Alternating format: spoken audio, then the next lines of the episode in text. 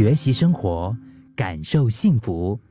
克敏的十一点这一刻，在墨西哥有这样的一个寓言：有一群人匆匆的赶路，突然间一个人停了下来，旁边的人就很奇怪，就说：“哎，你怎么不走啦？”停下来这个人他笑了一下，他说：“啊，我走得太快，灵魂落在了后面，我要等一等他。”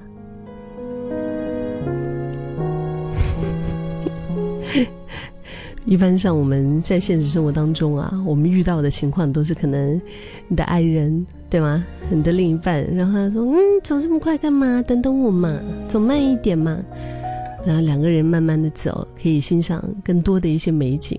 可是这一个自己哈，就是他自己的这样的一个对话，他说自己走得太快，然后灵魂落在了后面，想要等等自己的灵魂。这样的一个寓言的比喻，我觉得其实挺可爱的。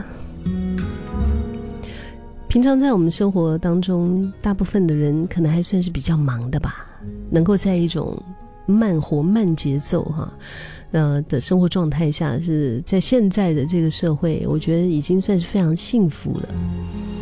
一般上，我们其实每一天忙忙碌碌，我们都会。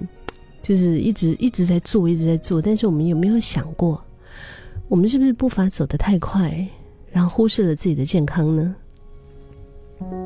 但重点就是，谁又真的打算停下来，好好的思考跟重视一下这个问题？你在生活当中，我们如果是稍微慢下来，其实并不会失去多少的东西。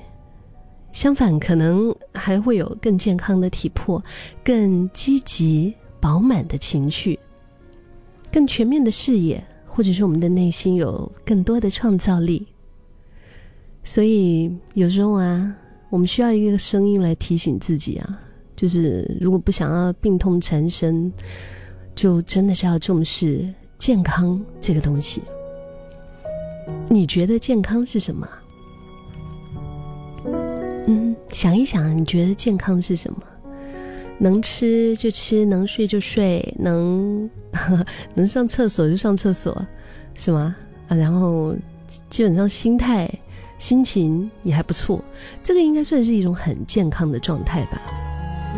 但在医学方面，他们有一些就是呃标准哈，他说啊，正常的作息，第二呢是适度的运动，第三。饮食清淡，第四心平气和，第五乐观进取。可能乐观进取这个部分是比较少人会留意到的。我们一般上说健康，我们就会说这个人有运动，哇，他很健康；哇，吃菜，哇，很健康。但是如果一个人就是他是在一种很乐观进取的状态的时候，我们可能不会立刻把他跟。健康就是联想在一起啊，这并不是要求我们说我们在工作上要拼了命的乐观和进取，当然更多的是我们重视内心的一种豁达、乐观。心里面有乐观这个东西啊，就是你在遇到很多的一些状态的时候，呃，一些逆境的时候，比如说失去了很爱的人。比如说，可能身体有一些重大的一些疾病、一些伤害，啊，可能工作就是失业啊，这些情况的时候，但是依旧保持心里面的乐观，就好像房屋通风、采光良好，这也表示其实我们需要在工作和休息找到一个平衡点呢。一旦有这个平衡呢，自己就会有一个静心的空间。